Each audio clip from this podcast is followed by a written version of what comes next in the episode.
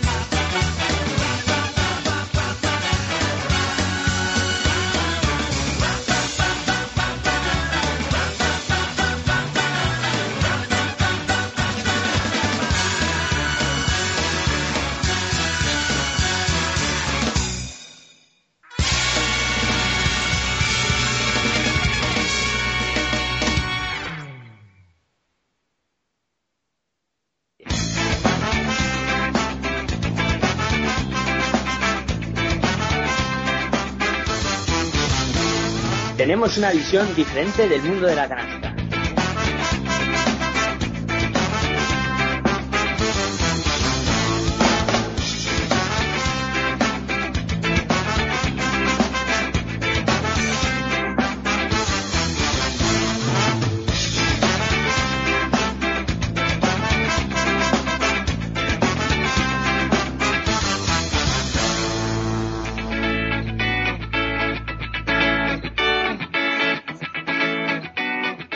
Pasión por el baloncesto. La bola está en el aire.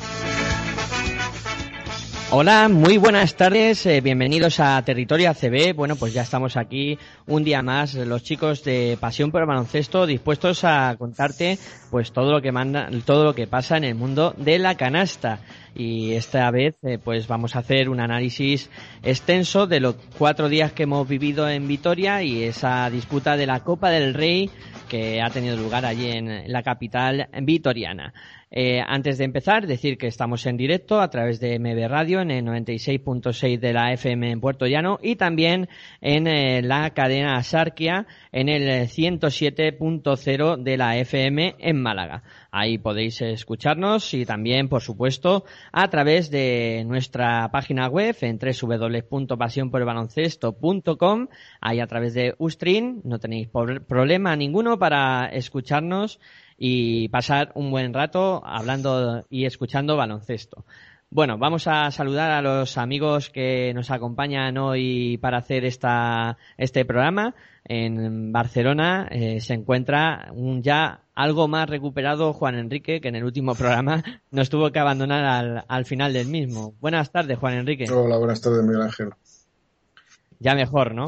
Poquito mejor, bueno, bastante mejor. No, no estoy cao como el último día, que estaba cao. Hoy estoy bien, estoy bien. Bueno, bueno, pues ahí por lo menos vemos que has eh, ganado la batalla a esa gripe. Y aquí en los estudios eh, centrales eh, se encuentra Aitor, como siempre, acompañándome. Muy buenas tardes eh, para ti también. Imagino que Juan Enrique, buenas tardes a todos y buenas noches. Imagino que Juan Enrique estará mejor que el Real Madrid, ¿no? ya empiezo disparando. sí, Aitor es que no da puntada sin hilo. Sí, ya, eso ya te lo digo yo. Bueno, pues eh, yo que contaros, he estado cuatro días en Vitoria, he comido mucho, ha nevado mucho, estaba el tiempo muy malo, me lo he pasado muy bien eh, viendo baloncesto, han sido cuatro días eh, tremendos, eh, yendo y viniendo al Buesa Arena por esas carreteras que Dios eh, cubría de nieve, pero bueno, eh, la verdad es que yo la experiencia personal os puedo decir que ha sido muy positiva que lo único que he hecho en cara es eh, no haber tenido una línea de internet eh, más fiable y haber hecho todas las jornadas como hicimos el sábado con las semifinales, que fue otra experiencia más en este mundo de hacer radio, eh, con Aitor en los estudios centrales y yo en Vitoria, pues los dos eh, viendo y narrando baloncesto, que para mí ha sido una experiencia, Aitor, eh, y para ti imagino que también. ¿Cómo Sí. estar sin estar, no? Sí, estar esperando a que vaya, funcione todo bien y que no funcione, ¿no? Pero bueno, el sábado sí pude seguir los dos encuentros por televisión y con la retransmisión tuya, y yo apoyando dicha retransmisión y dando pues pequeños detalles de lo que estaba ocurriendo. Pero sí un poco de mala suerte en el que te tocó en la zona del pabellón donde no tenías internet, ¿no? Esa zona que se peleaban los técnicos para acá, para allá, pero no, no conseguíamos tener señal y los tíos... La verdad es que eh, el trabajo lo intentaron hacer, pero no, no fructificó. Bueno, desde aquí también un agradecimiento a, a la ACB por el trato dispensado y por la comida que nos dieron, que, que fue, eh, pues estuvo bastante bien. Un menú bastante variadito, eh, en el que disfrutamos de, de, bueno, de la buena gastronomía que hay por allí por el norte. Y bueno, ya puesto los dientes largos a vosotros dos, eh, vamos a empezar a hablar de baloncesto, que dirán, bueno, ¿esto qué es? ¿Un programa de baloncesto o de cocina o, o de qué van a hablar estos tíos hoy? Pues bueno, vamos a hablar de la Copa del Rey y vamos a empezar a hacerlo pues eh, por orden cronológico. Como siempre, nos gusta hacer análisis eh, más completo y ese análisis eh, debe de comenzar por la jornada de jueves, primera de cuartos de final, donde por un lado se medían Real Madrid y Fútbol Club Barcelona Rigal y por el otro lado se medían Caja Lobral Basconia y CAI de Zaragoza. Eh, yo, Juan Enrique, dejaría que introdujeras eh, el primer cuarto de final, ese Real Madrid eh, Fútbol Club Barcelona Rigal, con 50 minutos, dos prórrogas, partido eterno y un partido que han calificado como el mejor de la historia. He visto muchos titulares que apuntan a eso. El mejor partido de la historia, el clásico eh, que llegó a tener picos de audiencia de 3.800.000, etcétera, etcétera. Bueno, pone el partido por las nubes. ¿Tú cómo lo viste, Juan Enrique?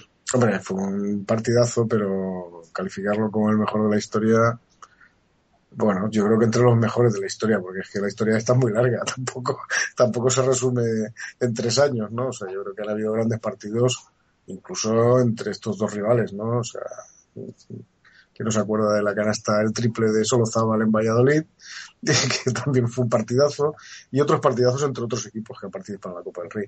Claro, aquí lo que pasa es que se juntaban los, los dos grandes, y además dos prórrogas y emoción hasta el último minuto, o sea, un resultado muy ajustado. Perdón, y un, estas son las secuelas que todavía me quedan. Y No te de vez en cuando soltaré alguna, porque eso no se puede, no lo puedo evitar. Bueno, pues eso, los dos clases, los dos grandes, el superclásico y que se juntaban en cuartos y que uno de los dos se quedaba fuera. Y contra pronóstico, por lo menos contra mi pronóstico, eh, y creo que contra el de muchos, pues se lleva el, el Barça, se lleva el partido a, a casa, se lo se lleva a su favor.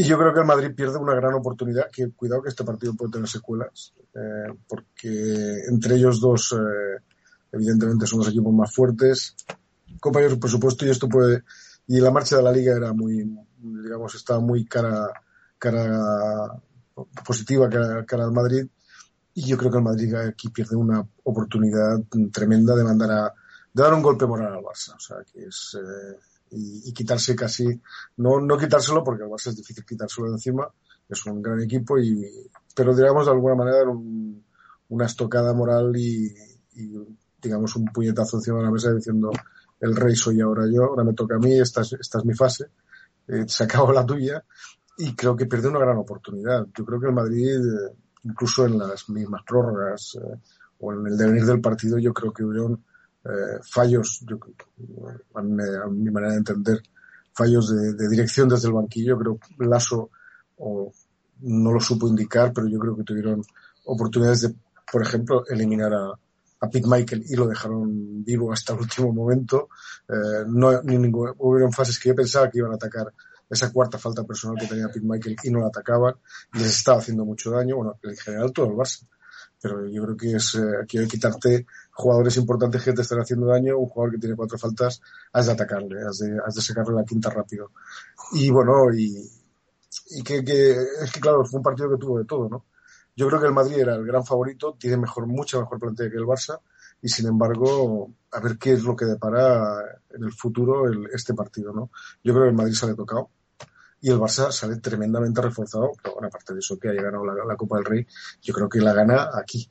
O sea, no, por el hecho de ganar al Madrid, sino que eh, el, digamos, el, el estado de ánimo, la confianza que, que, que consigue el Barça después de un partido tan intenso como este, es el que le lleva hasta llegar a la final y, digamos, de alguna manera, tener una semifinal y una final mucho, muy cómoda, claro. Aitor. Bueno, a ver, eh, yo voy a, hablar de si este partido, primero voy a empezar hablando de si este partido fue, el mejor o peor de la historia. Para mí fue uno más. Tampoco creo que estuviera por encima de la historia. Eh, si catalogamos un partido, bueno, eh, de si es el mejor de la historia o, porque tuvo dos prórrogas. Sí, supongo que es por eso. ¿eh? Porque por lo demás, el juego tampoco, el partido no va a pasar a la historia, o por lo menos por, por mi forma de ver las cosas.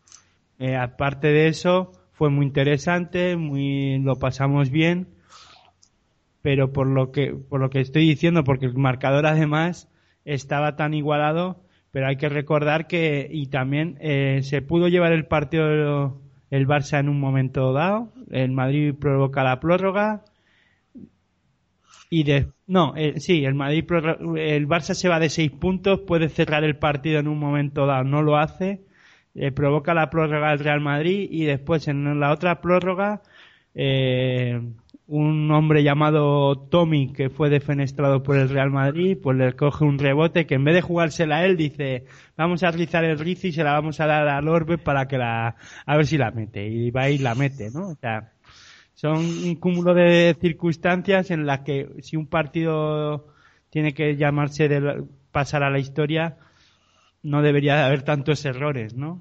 Sobre todo en momentos puntuales yo para mí pasaría la historia si se mete en un triple a última hora, en un forzando la para forzar la prórroga y después en el último tiro del partido el Barça se lleva el partido.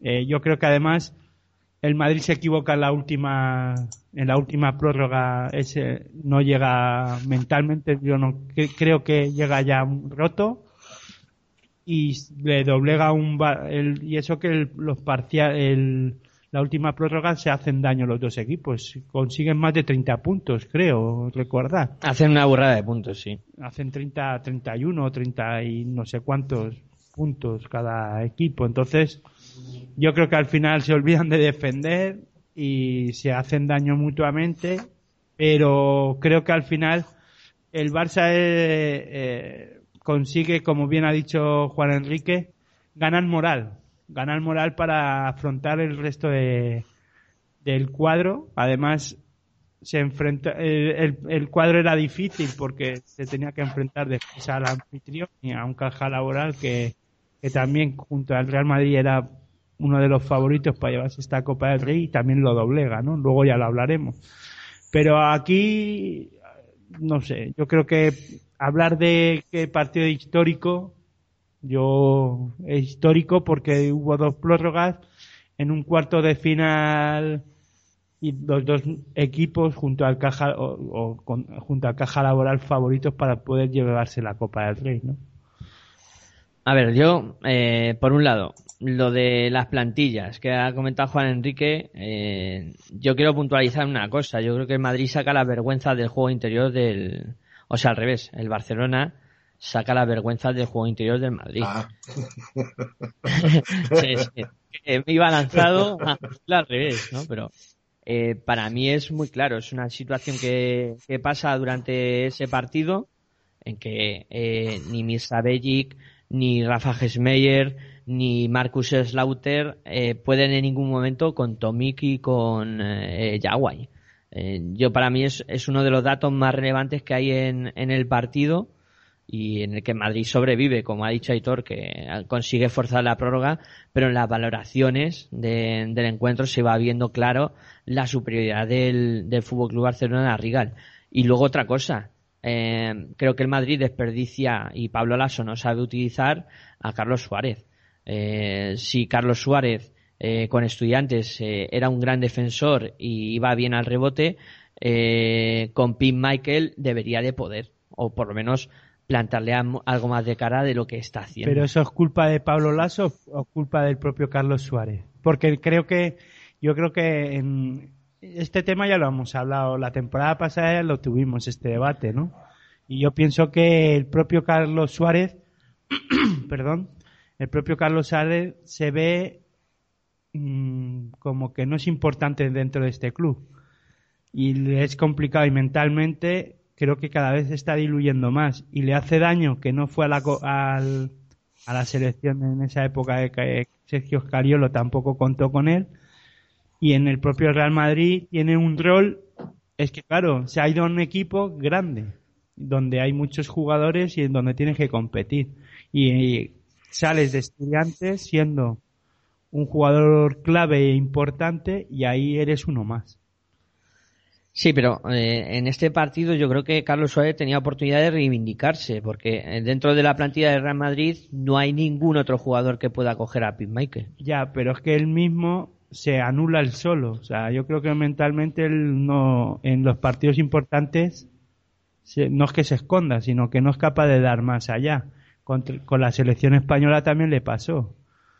En un partido amistoso, además, en el que Juan Carlos Navarro no, no estaba en condiciones para jugar y había otra lesión por ahí y no tuvo una buena actuación y Sergio Scariolo decidió dejárselo en casa, ¿no?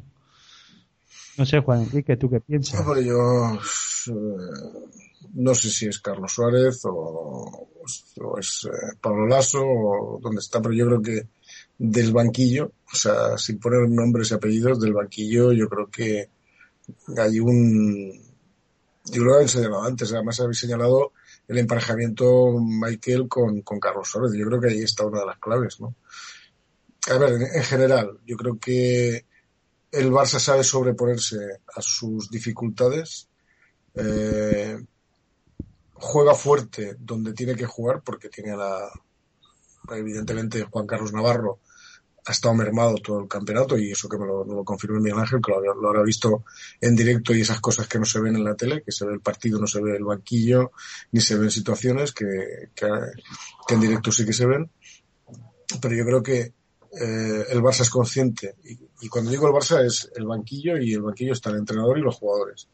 Son conscientes de, de su de, esa, esa, ese estado físico de, Juan Carlos Navarro que no es el, más óptimo, ahí tienen digamos, un déficit, un, menos valor y cargan el juego mmm, por el otro lado. Y el otro lado, pues es lo que, lo que habéis dicho, pues eh, lo que ha dicho Miguel Ángel. O sea, las vergüenzas del Madrid salen a relucir en la pintura, ¿no? Y es donde el Barça se hace fuerte. Y se hace fuerte a partir del, de, los dos pivos y el, y el tres. Y el tres es, es Pin Michael, está clarísimo.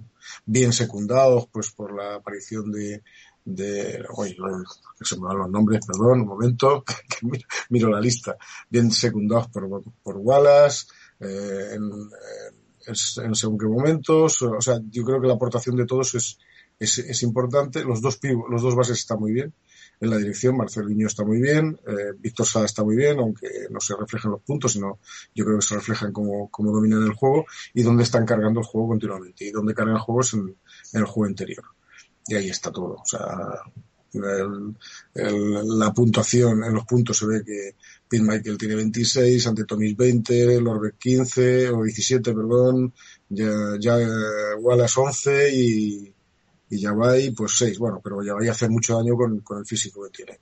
O sea, carga, digamos, donde, donde tiene que cargar, o sea, donde tiene que sacar ventaja, la saca. Y el Madrid, pues, eh, que no tiene esas dificultades, no tiene a nadie excesivamente tocado, eh, pues, pues no lo sé por qué, no lo entendí muy bien. Mm, se deja ya incluso en el primer cuarto jugar muy a remolque del Barça. Esos ese 8-25 parece que el Barça entra en el partido desde el principio el Madrid no termina de entrar desde el principio y le cuesta ir a remolque. Claro, eso es darle vida al Barça y darle vida y ver que las posibilidades de que ese, de que ese partido que podía haberse roto en el segundo cuarto, en el tercer cuarto, en ningún momento se rompe, sino todo lo contrario, sino que el Barça es el equipo que está durante todo el partido por delante del marcador.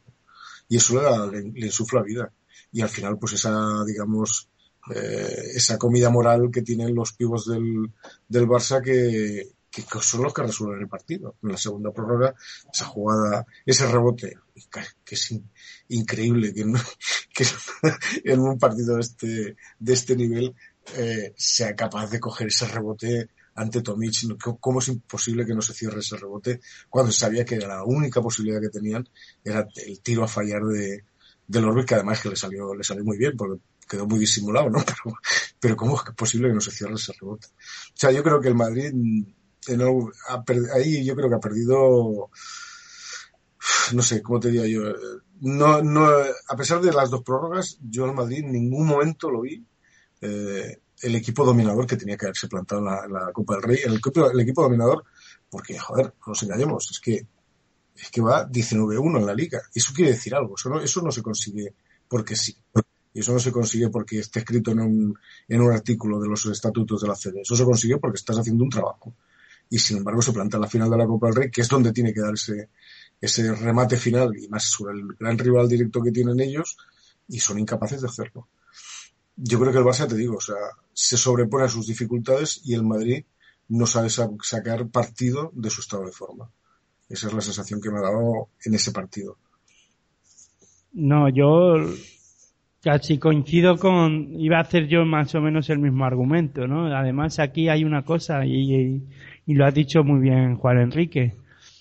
Mm, se cambian las tornas. O sea, un Madrid que, que hablábamos además en el programa de, especial de la Copa y antes del inicio de la Copa, hablábamos de que el Madrid llevaba mucho banquillo, eh, hombres importantes que, vamos, que aparte del quinteto de siempre con Mirotic, eh, Sergio Yul, bueno, eh, Rudy Fernández, mm, el quinteto inicial que siempre pone Carlos Suárez, el quinteto inicial que siempre pone este Pablo Lasso, un quinteto muy importante y potente, contra otro quinteto importante y potente que es el del Barça, pero que después a la hora de, ir rotando, pues el Madrid se suponía sobre el papel y eso al inicio de la Copa que tenía más, banquillo y que además solían aparecer, ¿no?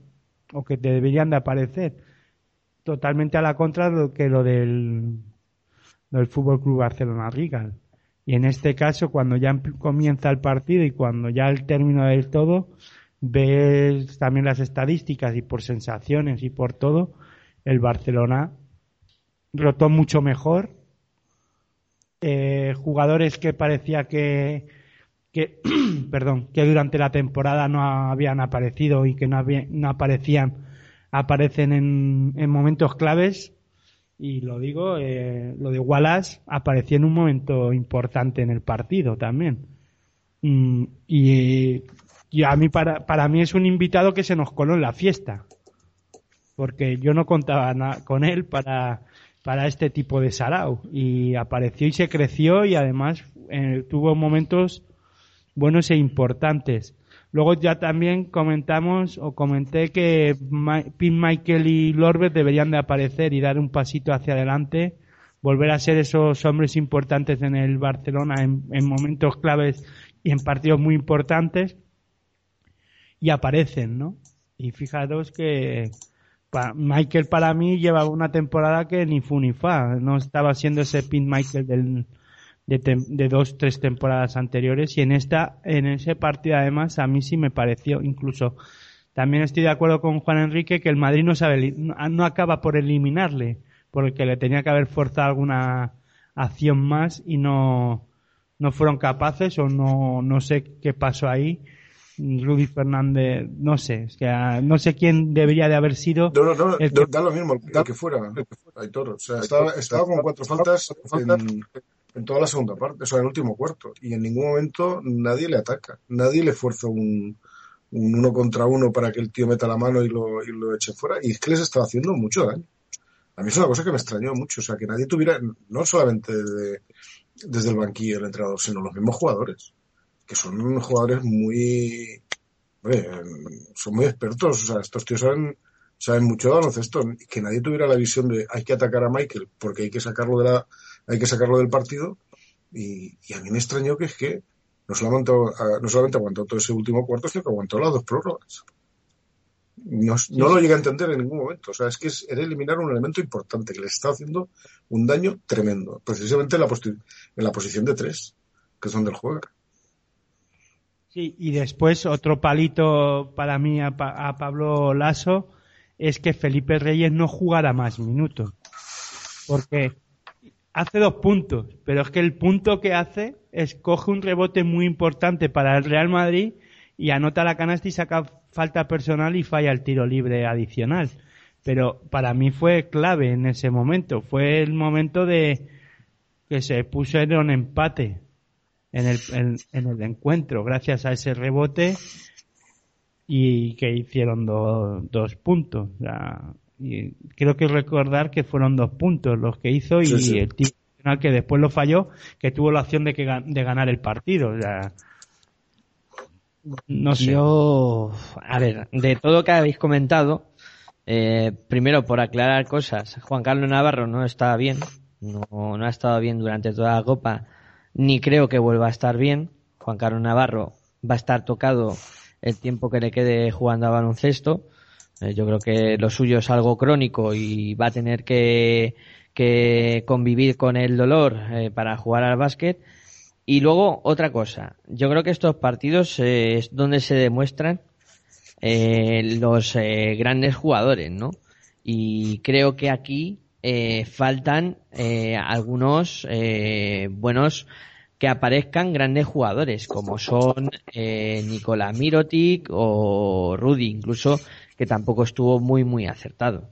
Entonces, yo pienso que hay en momentos en, en la temporada que, que, son estos, por ejemplo, que es una Copa del Rey, que es una competición en la que tienes que dar el, el todo por el todo, en la que eh, tienes que ir a por todas, ¿no? Y Mirotic, eh, por ejemplo, no estuvo, Rudy tampoco, y no sé qué opinión tendréis sobre eso. Bueno, es que yo tampoco creo que el, el Madrid, teniendo la plantilla que tiene, necesita, pues es que, evidentemente, si tienes un tío muy enchufado, uh, manténlo. Y no aparecieron, evidentemente, ni Rudin ni Mirotic, eh, pero bueno, estuvieron dentro de sus números. Tampoco, uh, quizás el, digamos, en el transcurrir del partido, sí que se les echaba un poquito en falta, pues, aquí echarse el equipo a las espaldas y, estar más acertados, ser más valientes, no sé. Mm, Rudy evidentemente tuvo un mal día de, tiros de, tres, de perímetro, pero tuvo un mal día de tiro en general.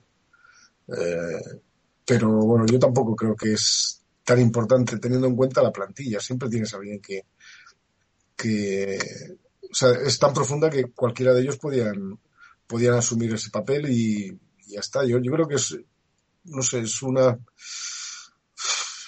yo creo que es un fallo más, más de conjunto que de jugadores en particular. Yo creo que es más de conjunto. Todo lo contrario del Barça. Es, aquello de que los importantes pues, asumen el papel que les toca y lo y, tiran para adelante. Pero yo creo que Madrid tiene, tenía de todo eso sobrado. Pero en general, en conjunto, hay una, no sé, no, no, no quiero decir apatía, porque claro, después de por los dos programas, después no puedes decir que hay apatía, pero pero sí que faltaba esa erupción de, o esa confirmación del equipo dominante que está siendo Liga. Y aquí se, parece como si se borraran. Sí, yo, a ver, yo... No sé si me explico, es que no sé si me explico bien lo que quiero decir. No, no, no, no atendería tanto a, a casos particulares como a, digamos, a aprovechar todos los recursos que tenía. Que yo creo que tenía que el Madrid tenía, tenía argumentos para romper el partido y no lo, no lo supo hacer o no pudo, sencillamente. Y yo luego, eh, por apuntar otro, otro hecho, es que incluso un hombre que acaba de llegar a, al Fútbol Club Barcelona Rigal también hace un, buen partido, ¿no? Como es Brazo Lesón, que parece que, que lleva jugando con ellos en medio año. Y es que acaba de aterrizar prácticamente. Y encima, el tío va y, y completa un partido muy serio y además aporta mucho en el aspecto eh, defensivo que es un gran especialista. Sí, no, en el aspecto ofensivo tiene ese triple que yo creo que es lo que mata el partido. La segunda prórroga es lo único que mete, pero mata el partido, está claro. Eh, pero sí que es cierto que el tío jugó a un nivel bastante, bastante bueno, no en el aspecto ofensivo, pero sí en el aspecto defensivo. Yo creo que sí, que la, el acoplamiento que ha tenido este tío es importante. Sí, a mí la verdad es que me ha llamado mucho la atención y era otra de las cosas que, que quería destacar ¿no? en, esta, en esta eliminatoria de cuartos. Eh, no sé si querréis aportar alguna cosita más de este partido o nos metemos ya con el eh, Caja Laboral de que también se disputó el, el jueves a las nueve y media. Yo creo que el gran partido de la Copa del Rey es, es este. No nos engañemos. Yo, por lo menos es el que más ríos, el que más comentarios, aunque hemos dicho que no es el partido histórico ese que dicen, pero evidentemente es el que más vamos a comentar, por lo menos por mi parte. Bueno, y Aitor no, no tiene nada más que, que comentar o, alguna cosa en el tintero. ¿Se ha quedado? No, el tema de Bratoleson ya también lo comenté en el partido, en, en el programa especial, ¿no? Que hicimos que iba a ser un complemento más y un jugador que les iba a dar un puntito, algo más, eh, porque es un jugador muy completo.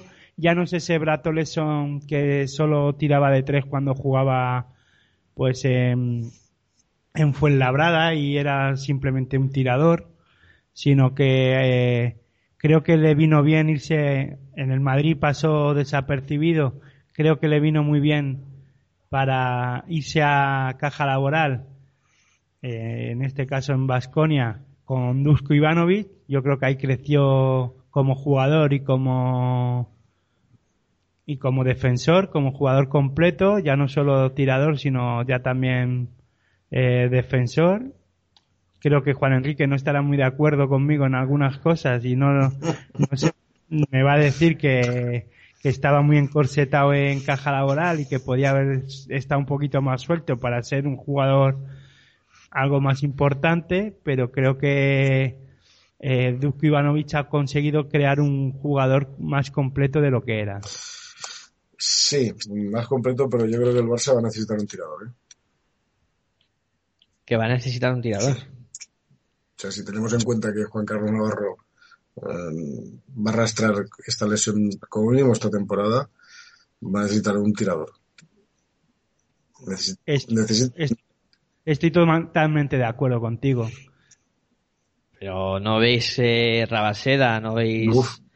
El Prosbioles son abrines. Yo para partidos importantes en los que hay que abrir la lata y remontar momento, en momentos difíciles los partidos, si no es con Juan Carlos Navarro, hombre, de Brato Lesson puedes esperar cualquier cosa, pero eh, tampoco es ese jugador que digas, ah, esta, esta la va a meter. No, no, no, pero yo, evidentemente, pero que, a ver, Raseda con Oleson, recién fichado, yo creo que Pascual, con mucho me equivoco, o va a tirar de Oleson. Pero lo que quería decir es que eh, con eso de que el Barça va a necesitar un tirador es que van a necesitar del, del Oleson ofensivo que está muy bien el Olson, este, este otro Olson más completo, evidentemente, un tipo que sabe defender y que se deja la piel defendiendo, teniendo en cuenta que es teóricamente un tirador, es un, un cañonero y tal, pues es, es, interesante. Yo creo que es un tío que ha crecido como jugador, pero que ahora en este momento el Barça va a necesitar un tirador y quizá es el momento de, de que Oleson se adapte también o que saque esa saque esas esencias de tirador que tiene, ¿no? De cañonero. No es tan excelso como Juan Carlos Navarro y tal, pero bueno. Tiene que, tiene que complementarse más en ese en aspecto ofensivo a partir de ahora con Juan Carlos Navarro. Bueno, eh, dejamos aquí la cosa, ya tendremos tiempo de, de hablar largo y tendido a, a, lo largo de la temporada de, de, todas estas cositas. Ya no me dejan opinar más sobre venga, venga. no, no, no, no, no, para otro día. No pasa nada, no vamos a soltar todas la, aquí. Todas las, las cartas, no, no pongamos todas las cartas encima de, de la mesa todavía. Pero va a ser interesante, ¿eh? Sí. no, no, va a ser interesante. Hombre, yo, yo creo que hay. A ver, queda. Vamos a ver cómo, cómo, cómo se desarrolla la liga. Eh, lo que pasa es que este partido a mí me deja la duda de. Mm, yo siempre he dicho que un partido, o sea, un torneo, un partido cualquiera lo puede ganar. Y aquí, pues, eh, se vendría, se vendría a confirmar. Eh, un partido, un torneo con playoffs y tal, la cosa se complica más.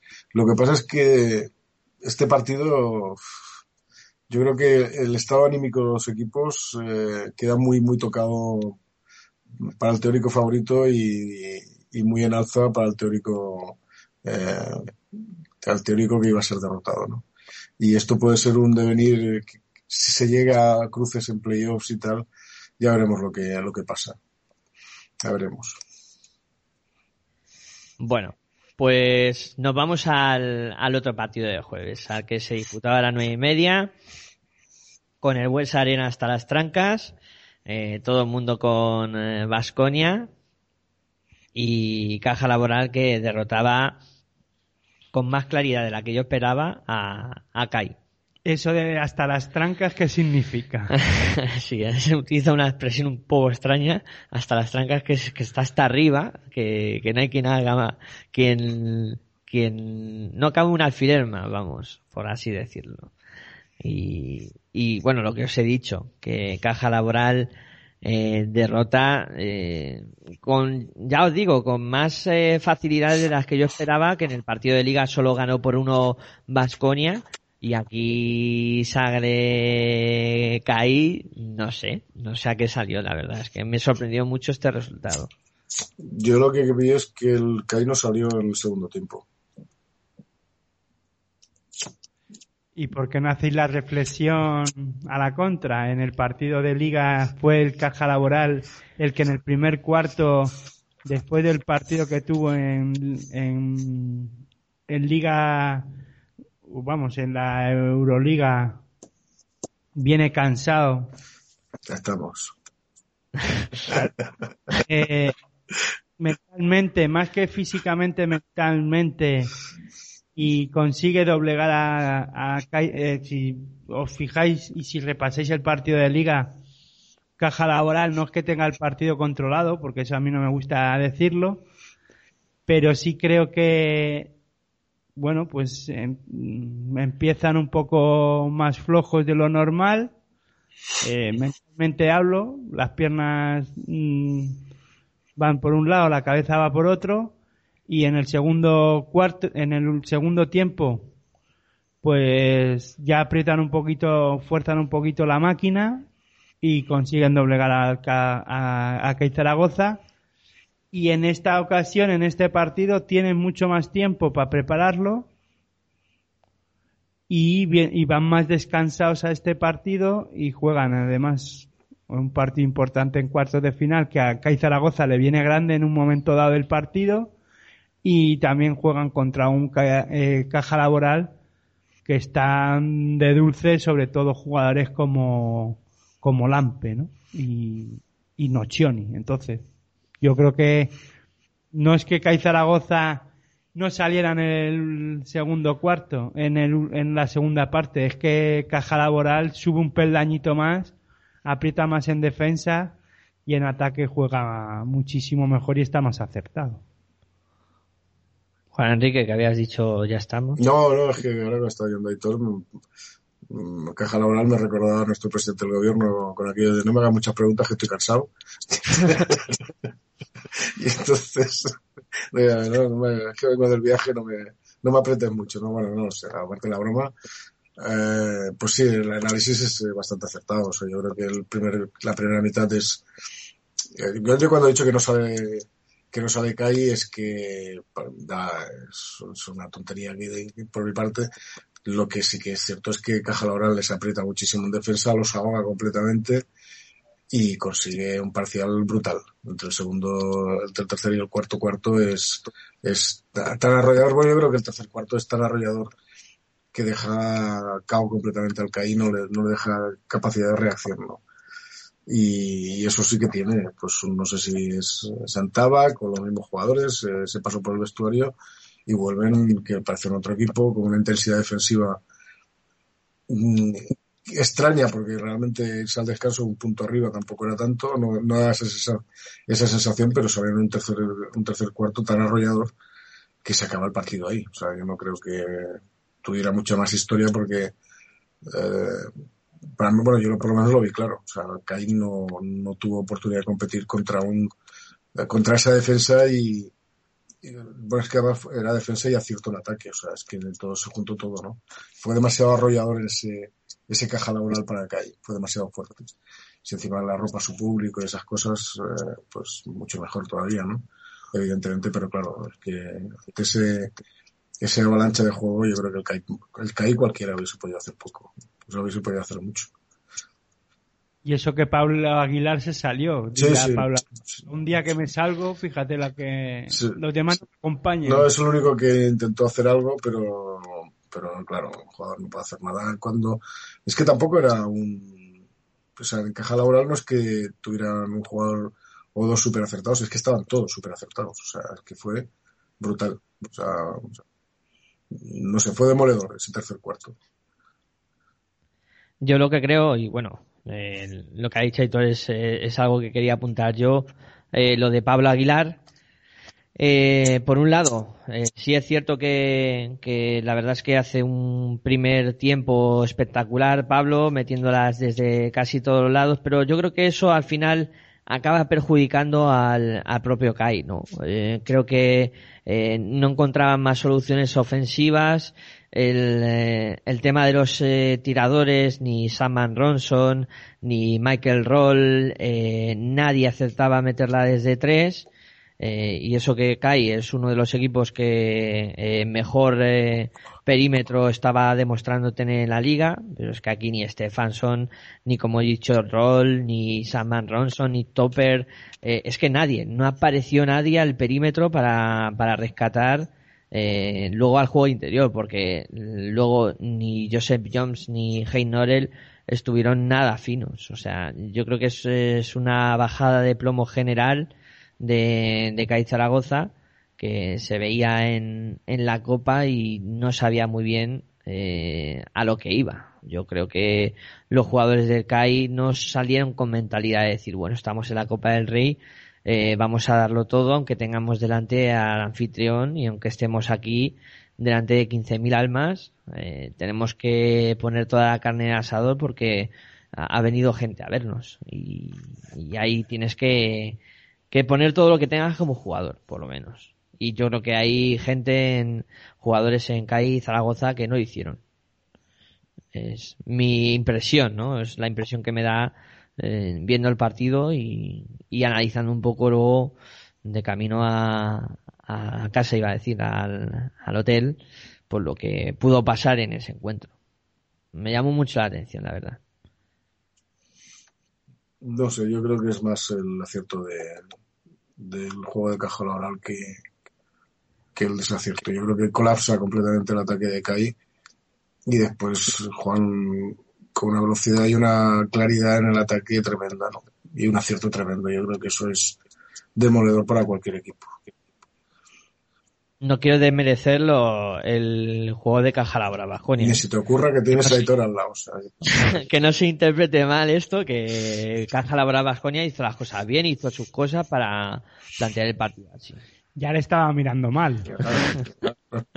no esperaba menos de ti. Era más que nada para que se entienda, que no desmerezco el trabajo de Caja Laboral Vasconia, pero sí creo que Kai no sale eh, suficientemente motivado ni suficientemente concentrado para afrontar un partido de esas características.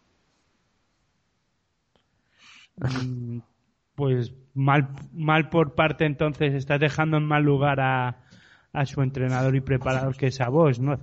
Porque si, si no es que si no es capaz de motivar a sus jugadores, además yéndose uno abajo contra todo un caja laboral en su pista y en, en un partido, en un cuartos de final de una Copa del Rey, no sé cuándo lo va a hacer.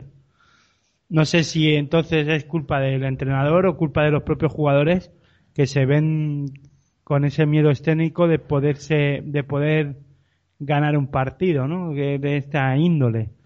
También hay que decir que eh, Zaragoza viene de unas dos semanas, quince días o tres semanas que no está jugando al nivel que, que estaba en esta o que nos venía acostumbrando en la primero, en la primera vuelta de del de la de la Liga CB, ¿no? Mm, yo creo que todo se todo suma.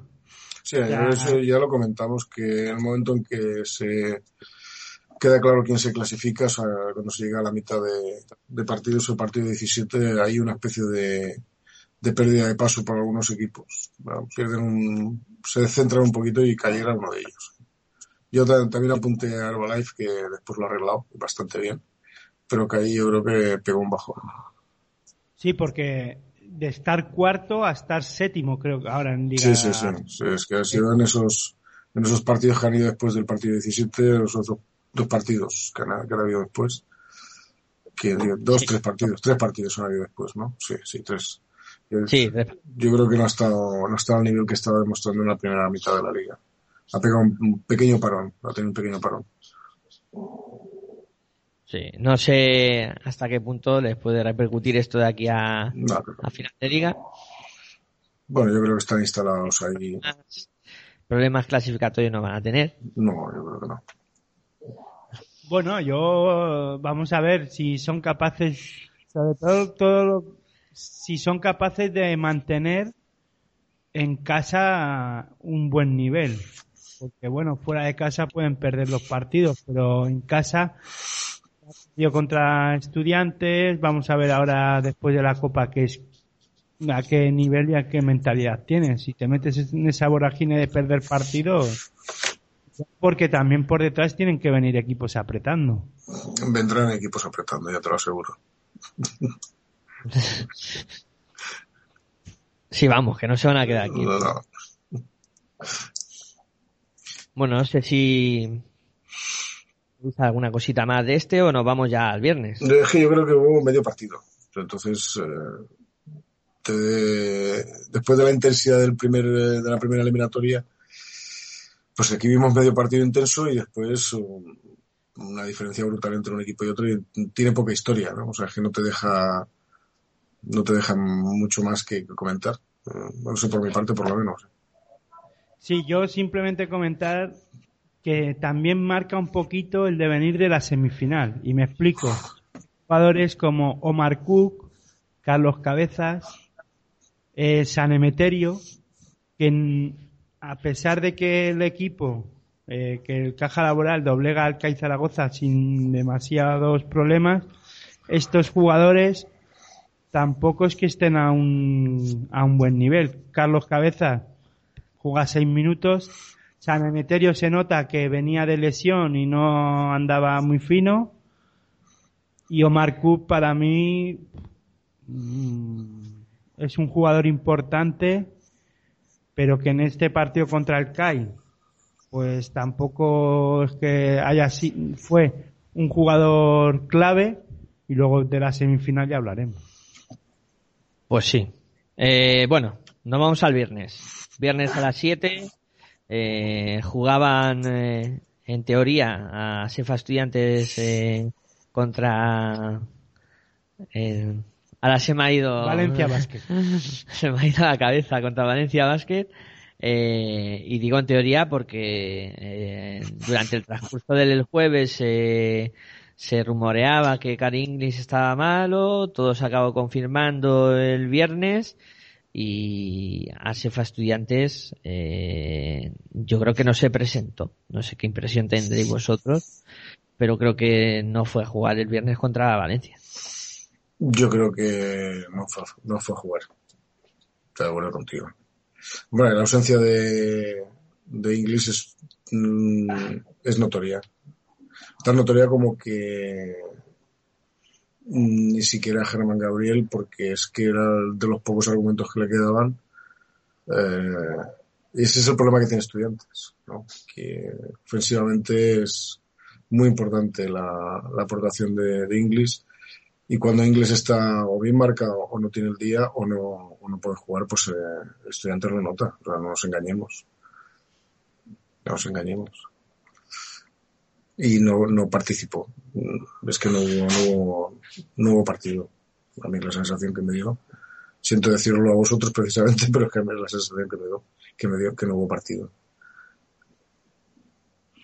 No, la verdad es que no hubo partido, pero desde el propio jueves que se filtra la noticia de que este Car English no va no va a disputar el, el encuentro, pero aquí se ve las vergüenzas entonces, deja a las claras las vergüenzas de, del equipo estudiantil. Bueno, más que vergüenzas, tampoco seas tan duro con tu equipo. No, debe duro, de vergüenzar, ¿no? Las carencias en todo caso, pero tenéis el equipo que tenéis, no. y hablo, y hablo vergüenzas o carencias. dilo como- carencias, carencias. Vale, pues vamos a dejarlo en carencia. Voy a ser menos duro, pero y voy a ser duro en, en, en lo que y un poquito con Chus Vidaurreta. Mira, y voy a, a estar un poco. Fíjate que le defendí en su momento, pero no y, no es que no le defienda, pero no se puede salir en rueda de prensa simplemente a hablar de que no teníamos a Caringles. Bueno, o sea, el equipo no juega bien, pero no porque no esté English, es porque eh, Jason Grangers no está bien durante la temporada en algunos momentos. Creo que lleva cuatro, tres, cuatro partidos que no están ni mentalmente ni físicamente bien. Que jugadores que deberían haber ido apareciendo, pues no aparecen. Karkiurik, pues es un chaval joven que, bueno, no vamos a, a marcarle que tienen que aparecer, pero eh, ya al no estar Cal Inglis es uno de los que también tiene que estar dar ese pasito adelante. No me voy a meter con Tar Tariq Fisey porque el hombre lo da todo en la pista y a- le podrá salir o no las cosas. Y a lo mejor en este partido el viernes, este viernes pasado contra y en la eh, pues sí, eh, con del chaval de Jaime Fernández, bastante hace el chico y, y tendría que dar ese otro pasito hacia adelante, que, toda, que lo está intentando dar, pero no le salen las cosas como a él le gustaría, pero sí me gustaría, George Fisher es un jugador veterano que aparte de estar para aportar cosas y experiencia, creo que debería en estos en este tipo de partidos ser un referente, no lo no aparece para nada, ya ni en ataque ni en defensa, le da igual todo lo que ocurra en la pista. Yo creo que dentro en el vestuario será un jugador veterano y, y que aportará las cosas que tenga que aportar, pero yo creo también que si no estuviera, si estudiante no estuviera con esos problemas económicos, George Fisher no estaría en Asefa Estudiante, eso estoy convencidísimo, lo hubiesen cortado ya hace tiempo. Y, y no sé, de Germán Gabriel, yo lo salvo, es el único que puedo salvar de, de este partido, porque eh, por lo menos, al menos lo intenta. Eso sí, esa jugada a mí es que me pone malo, esa jugada de voto, voto, voto y voy hacia atrás, hacia atrás, enculando, enculando y al final le pitan falta en ataque porque es normal, ya llega un momento que Te abusa. se la, mucho y tiene, se la tienen que pitar. Y, a mí, de- y se desquicia él y desquicia a todo el equipo. Pero es que no hay otra. Y después Nogueira. Para mí, eh, a todo el mundo le encanta este jugador, pero a mí lo que no me gusta es, vale, pone tapones, cambia la dirección de, de los tiros de, pero a mí lo que no me gusta, eso es, es, es cuando el equipo no está jugando bien y no está bien en ataque y eso de intentar machacar y eso salió, pues a mí la verdad es que me sobra. Primero vamos a meterla bien y después ya machacaremos y haremos al ¿no? yo creo que es joven. Perdón, el caso de Navidad es el, clásico jugador joven y hay que decirle que a veces dejarla suavemente encima del aro es suficiente para que entre.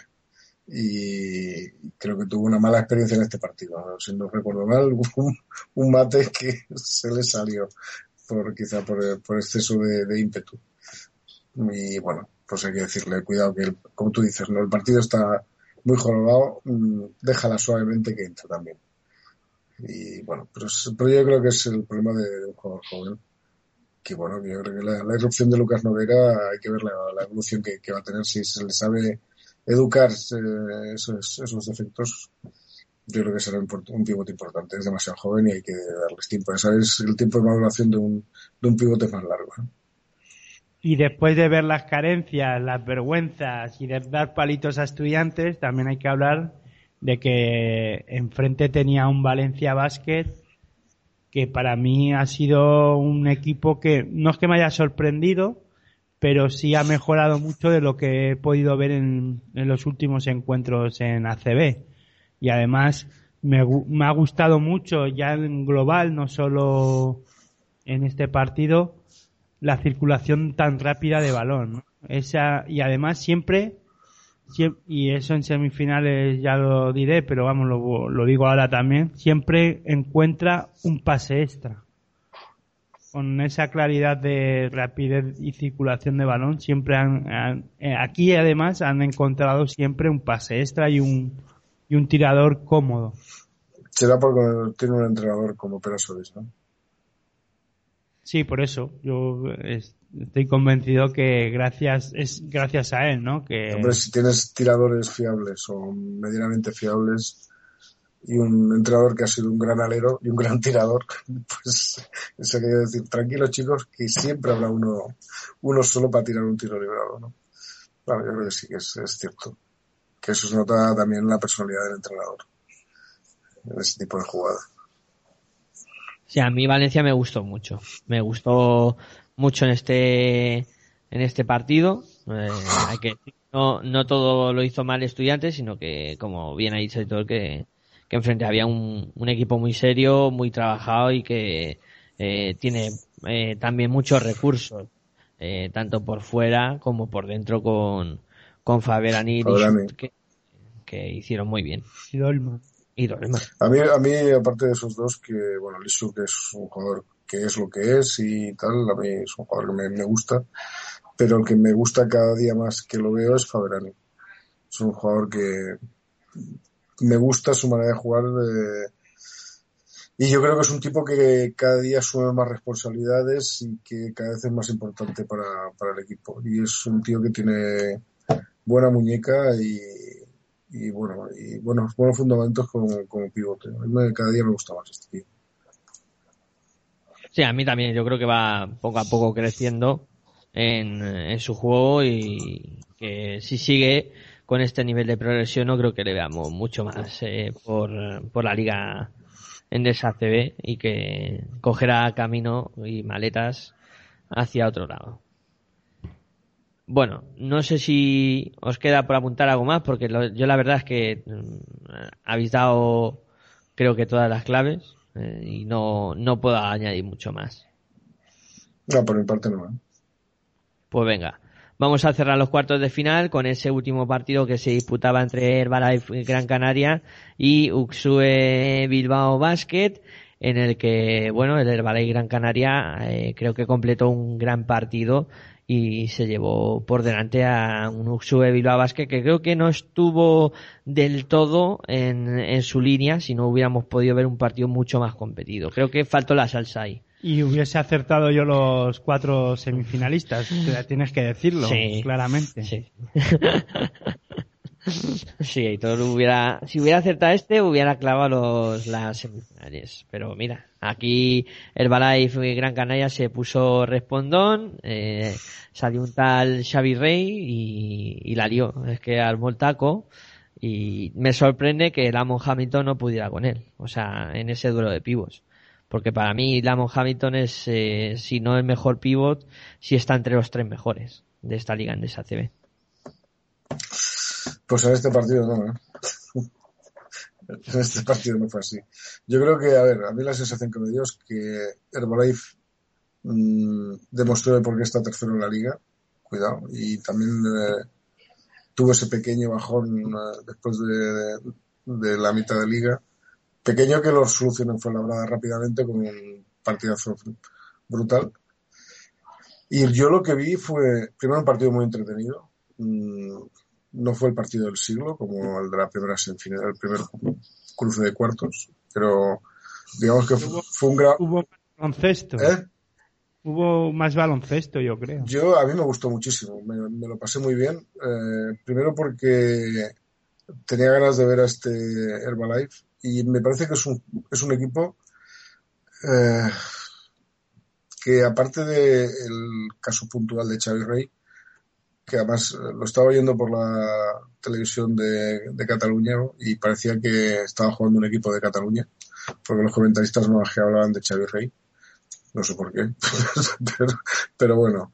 Eh, no, con, con, eh, sí, no, ya, pero con comentarios un poco desafortunados de que Cataluña sigue produciendo jugadores y dice, bueno, tío, este tío está formado en Canarias eh, porque el Barça no, lo, no lo ha querido tener aquí. O sea, por eso es que un poco me, me chocaba, me, me, me me irritaba un poco el comentario diciendo, bueno, si este tío está formado, eh, prácticamente se ha hecho un hombre, como aquel que dice, en, en, en, Gran Canaria, o sea, en, las Canarias, vamos, no se ha hecho un hombre en, Cataluña, ¿no? Pero bueno, aparte de eso, eh, me pareció, un, eh, bueno, lo que quería decir, un equipo que sabe aprovechar los recursos muy bien, o sea, muy bien.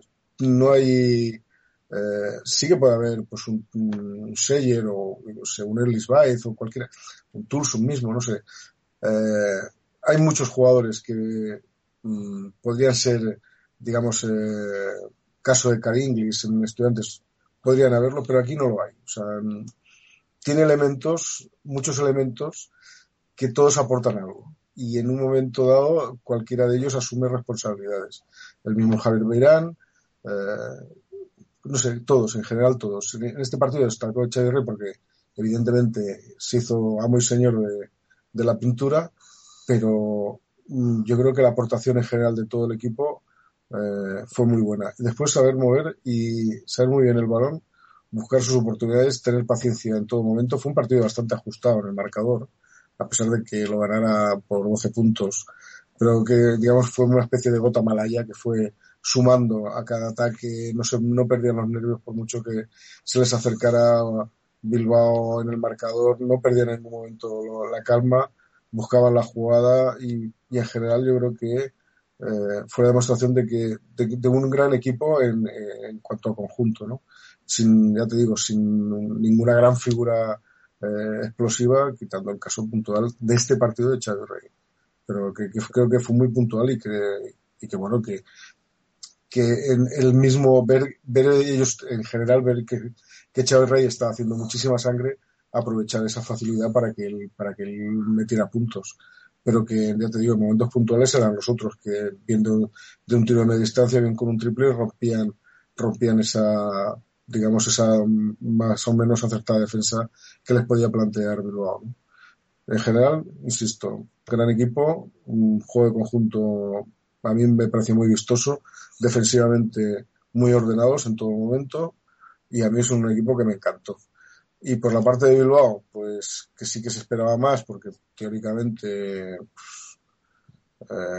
por vecindad les podía les podía a, tener más más apoyo de público, no se notó en ese sentido. Y yo creo que pues bueno, pues las grandes figuras como Hamilton y el mismo y algún otro que hay por ahí, Basile Yadis, hizo lo que pudo, pero no en ningún momento se encontró cómodo. El único que parecía que tenía las cosas claras y que tenía una cierta superioridad era Alex Mumbur. En su posición tenía poca, tenía, digamos, bastante más facilidades que cualquier otro de, sus compañeros en, sus emparejamientos. Intentaba sacar ventaja en los ataques, pero fue, fue insuficiente. Yo creo que mm, se vieron muy bien maniatados los puntos fuertes de, de Bilbao por parte de la defensa de, de Herbalife y ellos, pues el único, el que les estaba haciendo daño en ningún momento lo pudieron parar. Bueno, pues eh, nos ha dejado sin palabras, ¿eh? ¿eh? Juan Enrique nos ha. Es que, me gustó tanto que me lo, me, casi me lo aprendí de memoria el partido. no, no, sí, la verdad es que yo hubiese dicho más, más o menos lo mismo.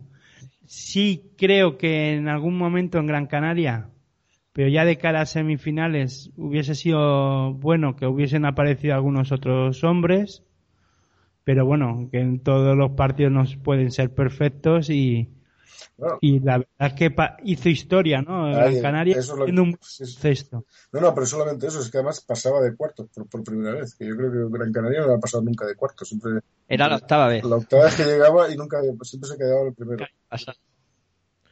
Sí, por fin lo consiguieron. Ya Bilbao Basket, muy, muy buena la apreciación de Alex Mumbrú. Yo dije que la clave, este jugador iba a ser clave pero mm, faltaron otros hombres que le acompañaran, ¿no? En momentos claves.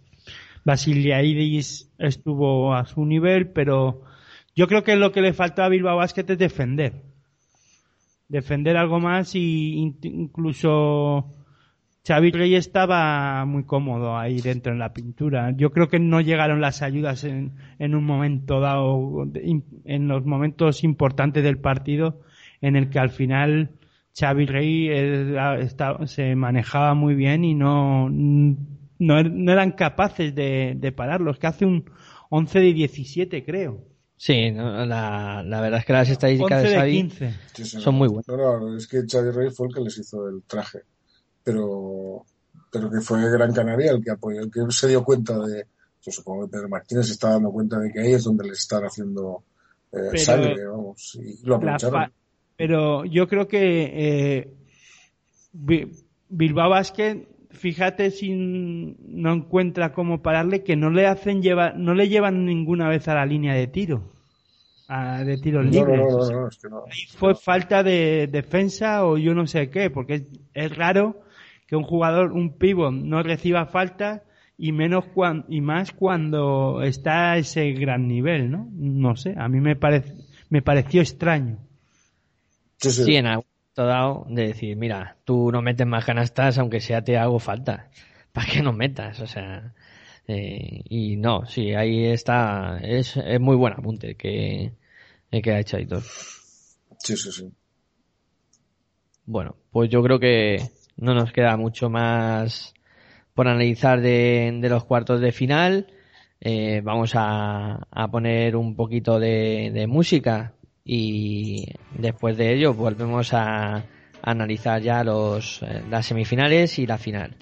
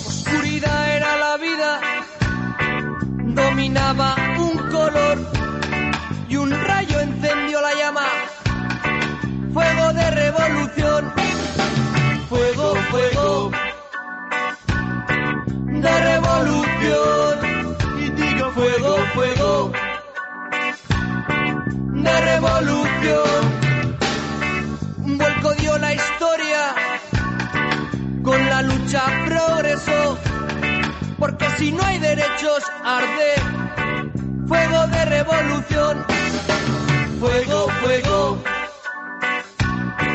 De revolución. Fuego, fuego.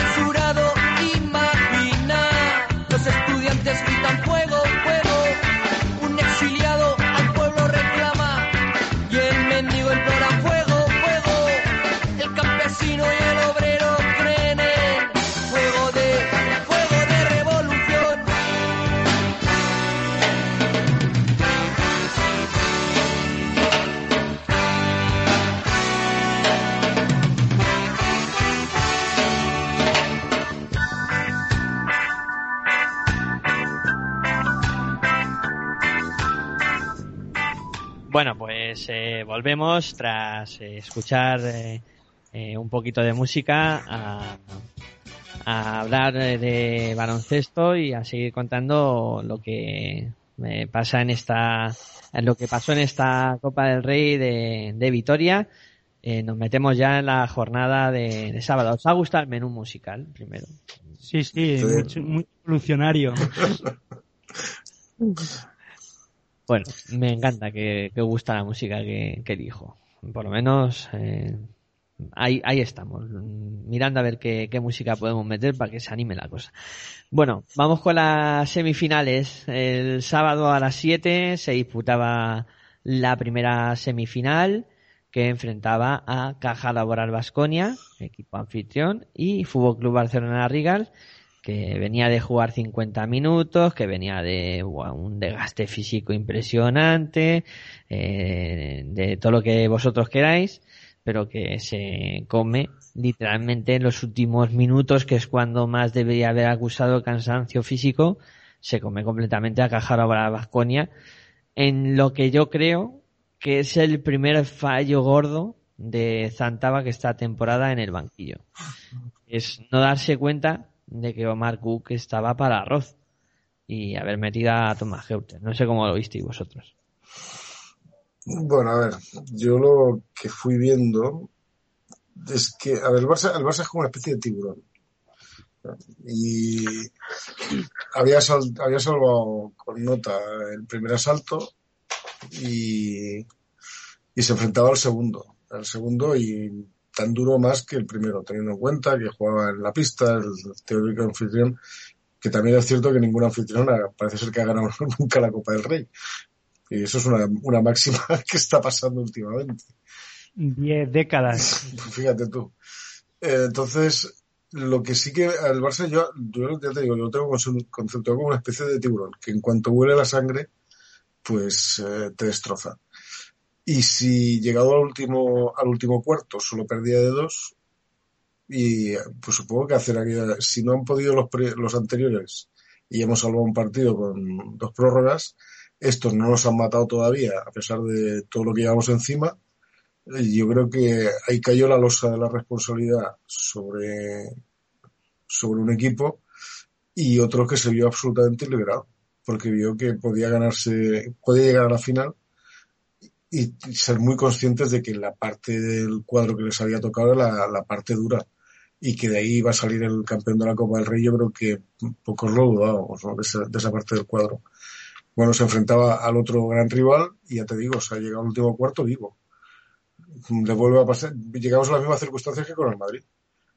Llegan vivos y ahí, pues claro, después tuvieron un parcial demoledor, pero demoledor. Y el caja laboral se, se borra o se autoborra o, o, o la responsabilidad o la presión les atenaza, no sé lo que les pasa, pero, pero desaparecen del partido completamente. Yo primero tengo que rectificar, porque si no estaríamos aquí como unos fósiles. No pueden ser diez décadas, es una década, es diez años. Bueno, 10 años ya, ya me he imaginado que sí. 10 décadas no lo hubiese visto ni yo. bueno, ni, ni Naismith, porque me parece que no, no hace tanto tiempo de baloncesto. Ni White Disney, por mucho que esté congelado. Que, 10 décadas es un siglo, ¿eh? sí, por eso, yo cuando le he dicho, digo, mm, no Nos hemos sé. quedado aquí pensando. Yo he contado, digo, madre mía, la cantidad de años que he cumplido sin darme cuenta. Pero vamos, a ver, eh, después, yo me quería no meter con Miguel Ángel, pero sí darle un pequeño collejón o palito, ¿no? Venga, venga. Y es sobre lo del tema de Omar Cook y Heutel, porque él mismo hace poco, incluso en el especial, decía que Heutel, pues que estaba para el arroz y que no era ese jugador o que no era ese jugador importante para la caja laboral. Y ahora le pide a, a Santabac que meta a Heutel y no a Omar Cook. Estoy de acuerdo en que Omar Cook no estaba bien, pero yo el palito se lo daría por no meter a, o por no utilizar a Carlos Cabezas, un jugador eh, experimentado que puede eh, aportar más cosas. Yo creo que es un jugador que no lo está sabiendo utilizar. Creo que para un caja laboral, que además eh, ha traído a un jugador joven como Jelinek, eh, que no lo está utilizando en este partido, incluso ya ni, lo utiliza, lo utiliza, lo utiliza 13 minutos contra CAI Zaragoza y en esta, en la semifinal, eso demuestra, eh, solo utiliza Jelinek, eh, no llega ni a, a tres minutos.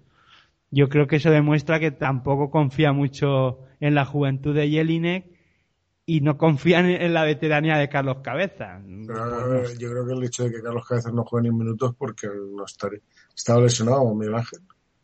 No, no, no, no. No, Entonces, no había parte, el parte médico no decía que Carlos No, Cabeza no.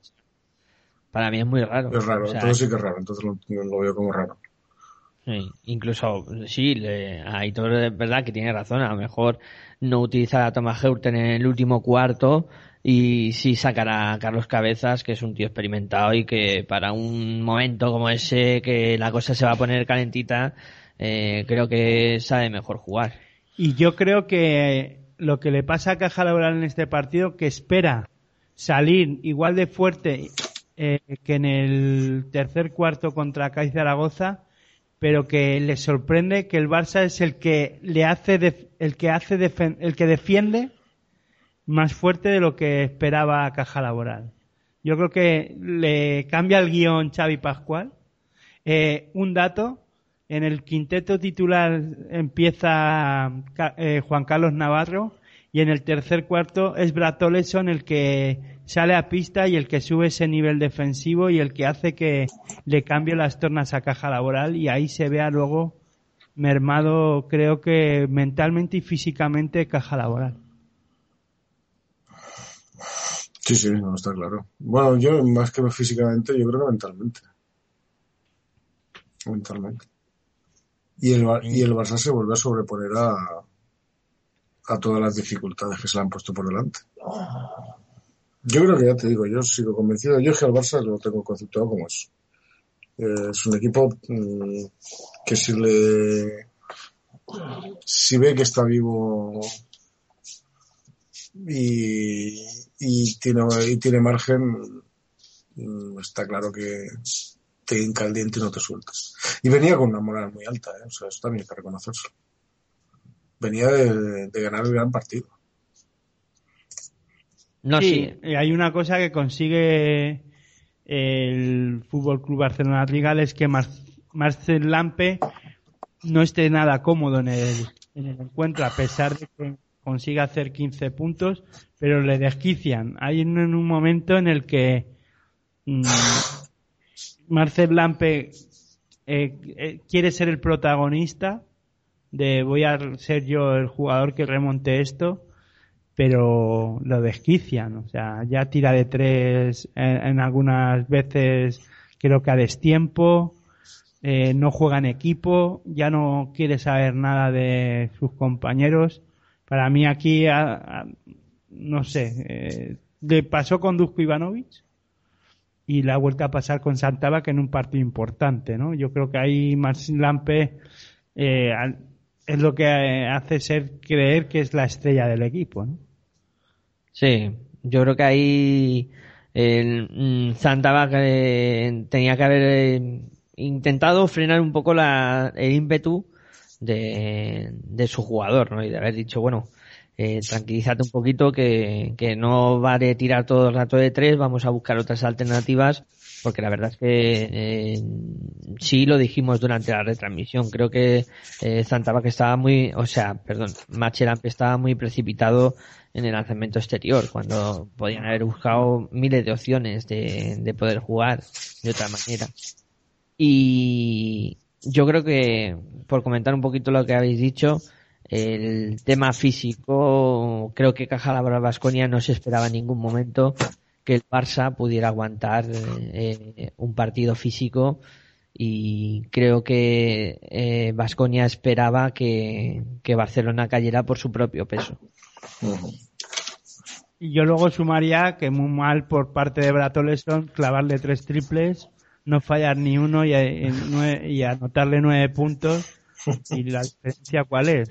Al final, nueve puntos No. fueron, ¿no? Pues fíjate, muy mal, ¿no? Por, muy mal agradecido, ¿no? Y no pidió perdón ni nada, como suelen hacer algunos futbolistas cuando Eso, marcan cuando gol. tiran y meten gol, ¿no? Es verdad. Sí. Y no sé si, si querréis apuntar alguna cosilla más de, de esta semi. No, por mi parte no. ¿eh?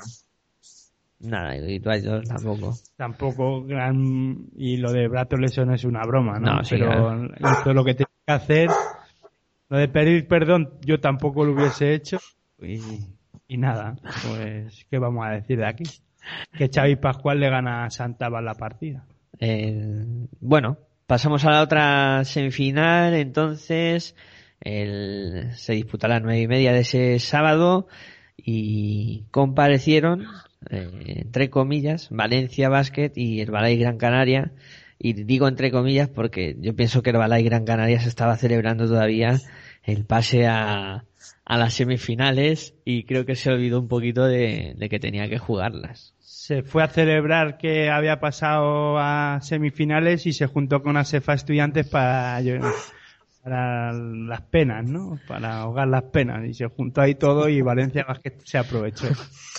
A mí me parece un partido muy raro. ¿eh? Este sí que me parece un partido súper extraño porque digo, bueno, después de las semifinales que hemos visto, o sea, de los cuartos de finales que hemos visto, con un Valencia a buen nivel, con un El Valle Gran Canaria que, que estuvo muy bien, eh, empieza el partido, de repente Virreino aparece en el mismo, los pibos del Valencia se comen eh, literalmente a los jugadores interiores de, del Valle Gran Canaria, eh, y acaba siendo pues un partido sin sustancia, ¿no? Que, en que Valencia muy cómodo acaba llevándose una victoria pues que incluso pudo ser más amplia, ¿no? Y lo único pues el colorido que puso la afición canaria, que creo que es eh, digno de mención durante todo el campeonato, con el Pío Pío, que, que no es el de la canción, ¿eh? que es otro. Le han dado el premio, ¿no? A la mejor afición en la Copa. Sí, sí. No, la verdad es que estuvieron muy bien, muy animosos. Además era carnaval, que ellos eh, allí en, en su tierra lo, lo viven con especial eh, devoción y, y el sábado fueron todos disfrazados, pero también se disfrazó su equipo de algo que no era un equipo, que era, pues no sé, la verdad es que es un partido muy raro. Yo este es, es encuentro muy, muy extraño y no sé si queréis comentar algún detalle que os llamó la atención. No, el detalle es que apareció un gran Valencia Basket otra vez, eh, nuevamente, pero además con jugadores que no habían aparecido en el partido anterior. Aparecieron los mismos que, eh, que en el partido contra Estudiantes, pero se suman jugadores como Paul Rivas, que para mí fue magistral el partido que hizo contra, contra Gran Canaria, defendiendo y además anotando en momentos importantes para su equipo y para mí es uno de los mejores partidos que le he visto a Paul Rivas en mucho tiempo. A ver, yo no, este partido no lo pude ver por otras circunstancias, pero bueno, mm, me hubiese gustado que mi fuera interno hubiese, me hubiese gustado que Life eh, hubiese llegado a la final.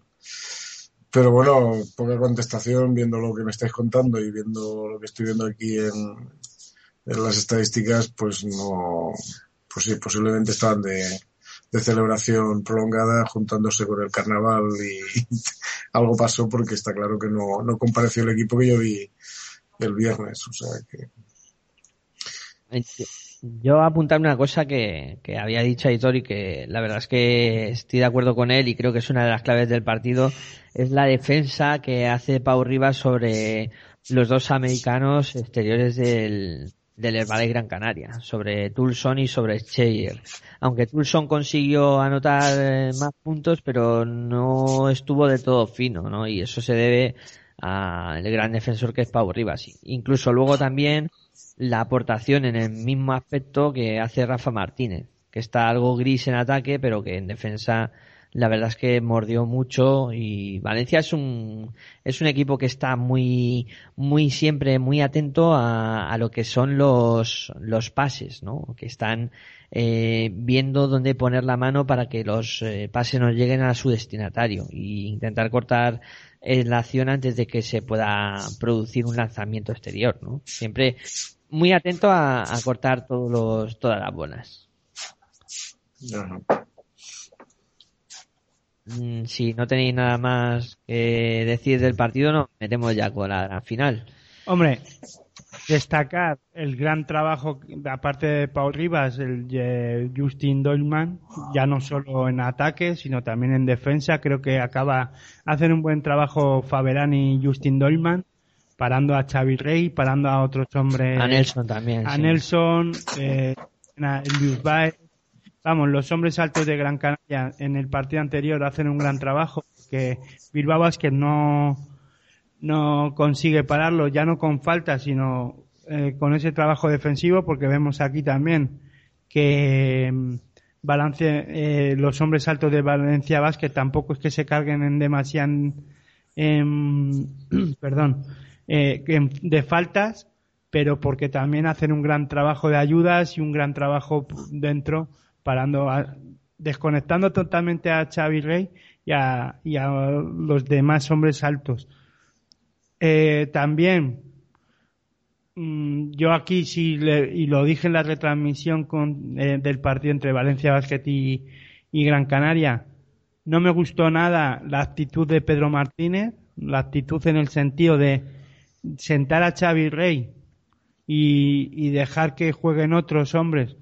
Yo creo que ahí eh, dio muestras de arrojar la toalla demasiado pronto, aunque luego jugara los 3-4 últimos minutos Xavi Rey, pero se tiró, no sé si recordar, 12 minutos sentado Xavi Rey sin salir a pista.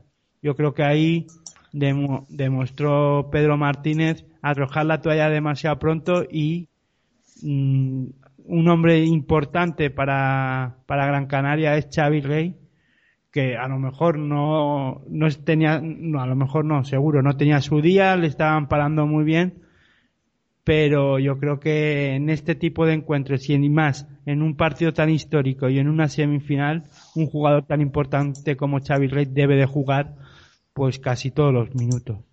De 30 a 32. Mínimo. Sí, totalmente. Don Pedro Martínez ahí, no sé, estuvo algo, mm, pues como tú dices, tirando la toalla demasiado pronto, quizá. Eh, bueno, nos metemos entonces con, con la gran final que se disputó el domingo, 7 de la tarde, con eh, presencia de Su Majestad el Rey, con una gran pitada en el inicio del partido, con una gran metida de pata mía en la retransmisión del encuentro porque no me enteré de lo que pasaba en el descanso, cuando yo pensaba que estaban pitando a los chicos, a los infantiles del Madrid que había ganado la, la minicopa y no eran los pitos para ellos, sino para el, ministro Bert y con un eh, claro vencedor de la final porque Real Fútbol Club Barcelona fue muy muy superior a Valencia Basket. Yo antes de hablar de baloncesto, sí me gustaría hablar del tema los pitos al himno, los pitos al rey, eh, elefantes para acá, elefantes para allá.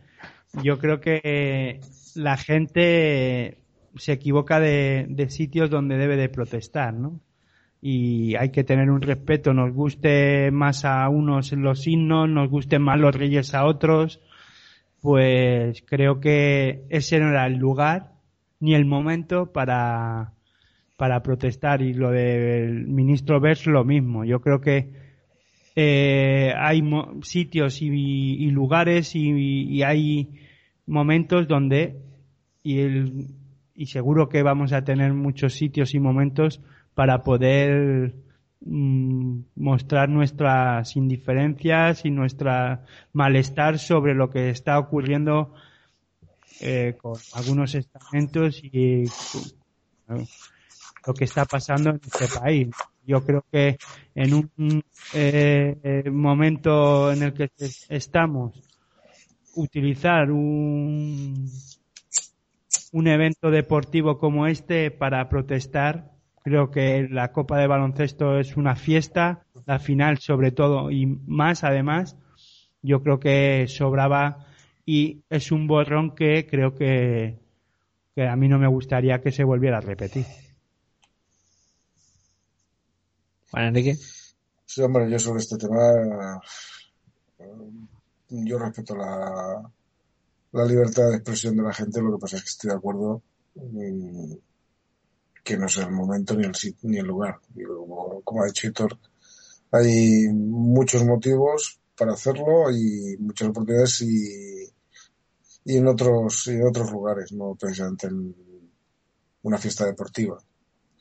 Que bueno, mm, que como es repetitivo cada vez que aparece el rey en las finales de Copa del Rey o porque se repite en Barça suele comparecer y tal. Y eso arrastra pues una situación, un estado de opinión sobre ciertos aspectos de bien de, Cataluña o bien de la, Copa del Rey cuando lo disputó con Bilbao, bueno, pues tres cuartos de lo mismo. Pero yo creo que es un momento de que, bueno, pues eh, yo te digo, respetando la, libertad de expresión de la gente, no me parece el mejor momento para, o el sitio más adecuado para, para expresar su opinión, pero bueno, que cada uno es libre hacer lo que quiera y entenderlo. Por otro lado, la, la, Liga CB, eh, pues se tiene que apuntar estas cosas, porque claro, eh, que, que esto ocurra, pues, claro, que ocurra en Vitoria, pues, casi, casi, pues, ¿cómo te diría yo? Es, tendrían que haberlo previsto, ¿no? Y a lo mejor no era el momento. Y la Casa Real también, por su parte, eh, pues tendría que vigilar un poquito más el, el si es conveniente aparecer para no provocar este tipo de reacciones. ¿no?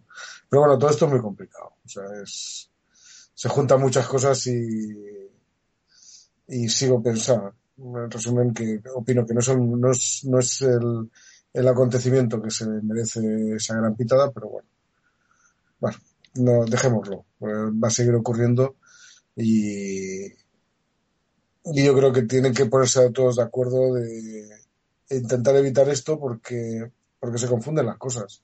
Y después cuando realmente hay motivos para protestar y, salir a la calle y manifestar el, el, malestar general de lo que está pasando, pues, pues no vamos tantos como deberíamos a lo mejor, ¿no? Y sin embargo se aprovechan este tipo de acontecimientos para darle más repercusión porque hay cámaras de televisión, hay medios de comunicación y tal, y lo después lo triste es que unos los utilizan de una manera y otros lo utilizan de otra, ¿no? Y es casi un arma arrojadiza. Y entonces se diluye un poquito el, el espíritu de la protesta y se diluye el espíritu de lo que es la competición deportiva, que al fin y al cabo, como hemos dicho, es una fiesta, es la fiesta del baloncesto.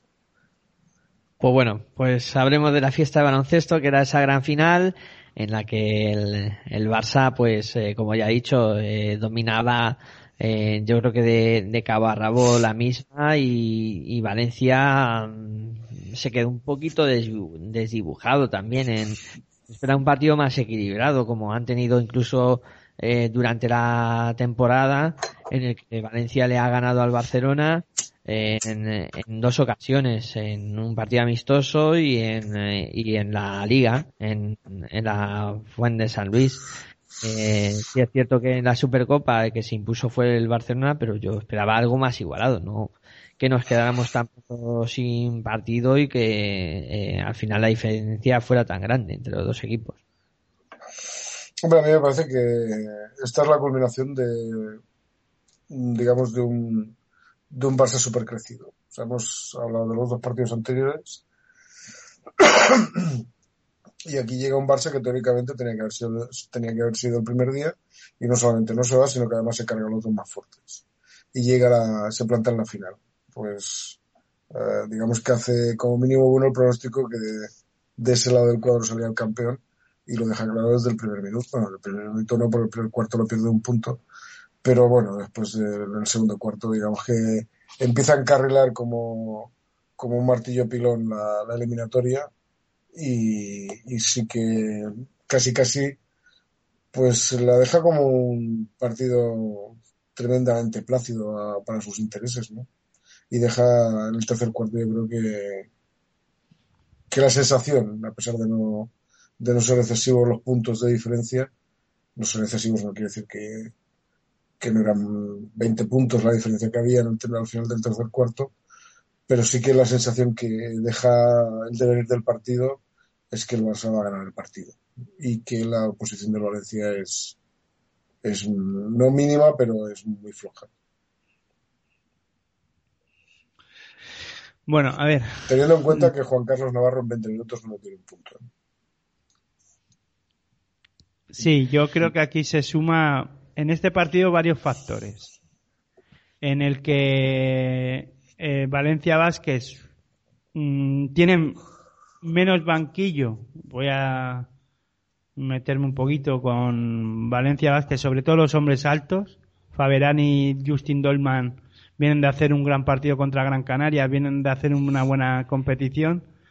Creo que no hay relevo, aunque el Isiut está ahí, pero se carga demasiado pronto de faltas. Y es otro tema que luego hablaré también sobre el tema arbitral. Mira que no me gusta, pero también creo que en este partido marcan un poco el devenir de, del encuentro y más cuando, bueno, lo voy a dejar para luego.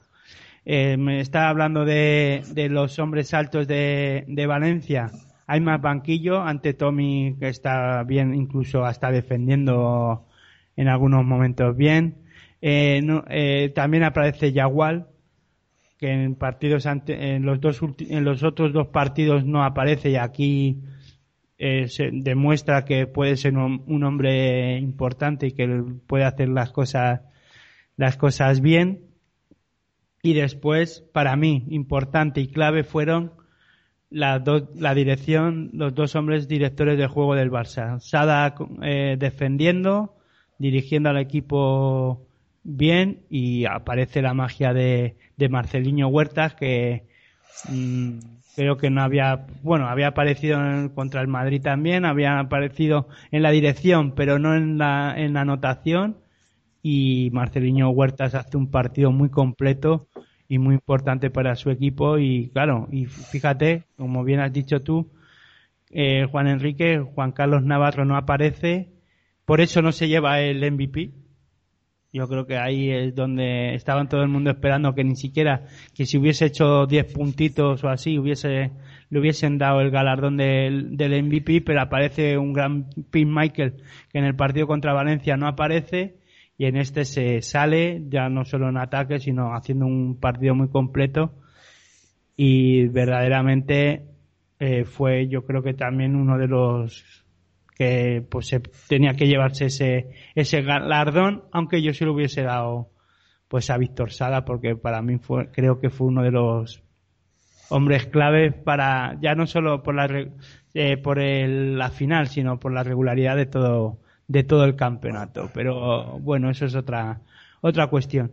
Y si me permitís, voy a hablar de un poco el tema del arbitraje, ¿no? Porque yo creo que un equipo que viene durante toda la tempo, durante todo el campeonato defendiendo como va defendiendo, que se está viendo que está defendiendo hasta el límite, resulta que llegan a la final y le pitan todo.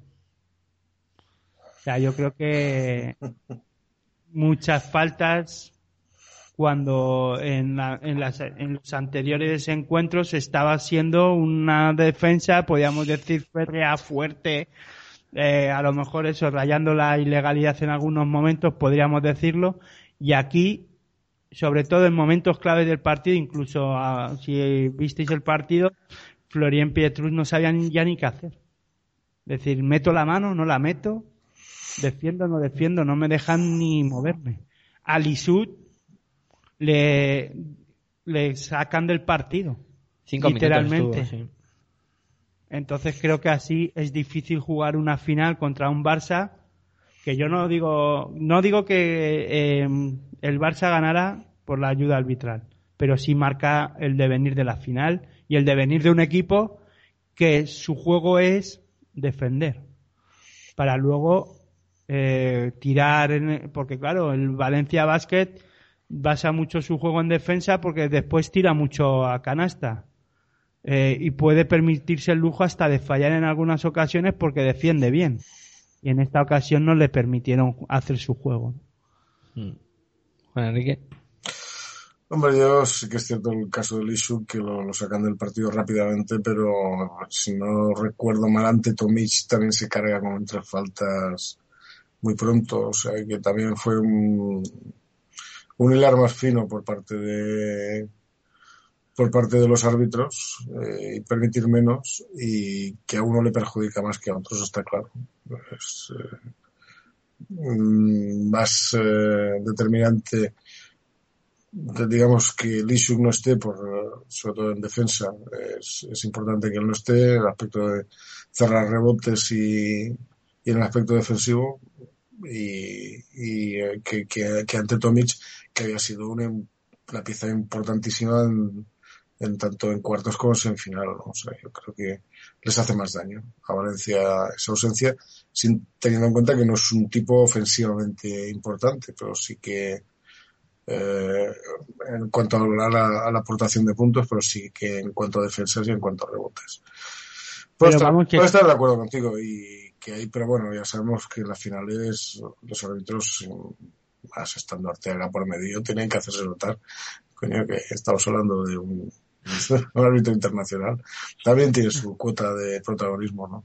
Y, pero bueno, no, pero con esto no, no, estoy echando la culpa al arbitraje porque... No, no, no, por eso te digo que el arbitraje fue eh, equilibrado en el sentido de que fueron más, eh, digamos, menos permisivos y el hecho de ser menos permisivos, eh, pues está claro que mm, sin tener la intención de, de hacerlo, pero sí que a uno le puede perjudicar más que a otros, está claro porque la clave al final de que Valencia Vázquez no gane el partido es la dirección de juego. Aparecen pues... dos como Víctor Sada y sobre todo, ya digo, Marcelino Huertas que... No, no, que, que, le, que el Barça...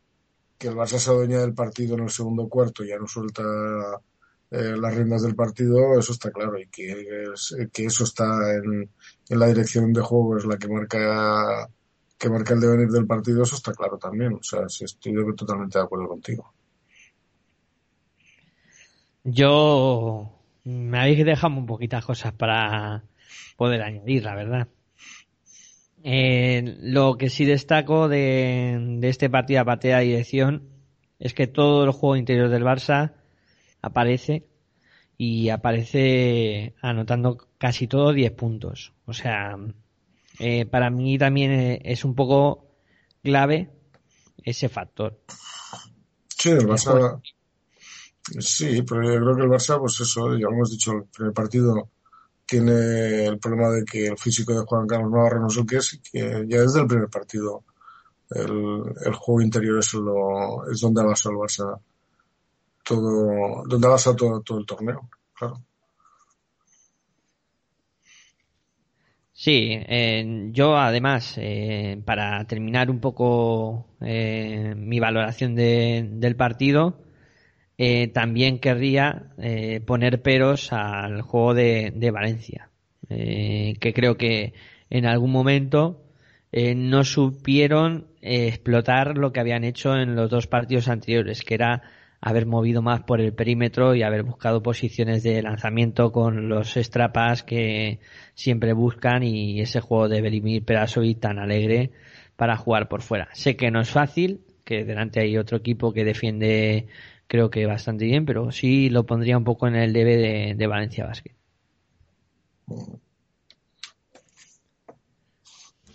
Bueno, yo puedo estar de acuerdo, pero es que en las finales, además, el primer cuarto creo que Valencia juega bien, lo que bien ha dicho Juan Enrique y lo que había comentado yo, sobre todo lo que ha dicho Juan Enrique. En el segundo cuarto el Barça marca ya el ritmo del juego, marca los tempos del partido y ya no lo suelta y ya es difícil y aparte de eso si sumamos lo que también hemos dicho del tema de arbitraje porque puedes parar el partido de alguna manera eh, o puedes defender un poquito más, subir más el nivel. Paul Rivas no aparece, no está cómodo tampoco.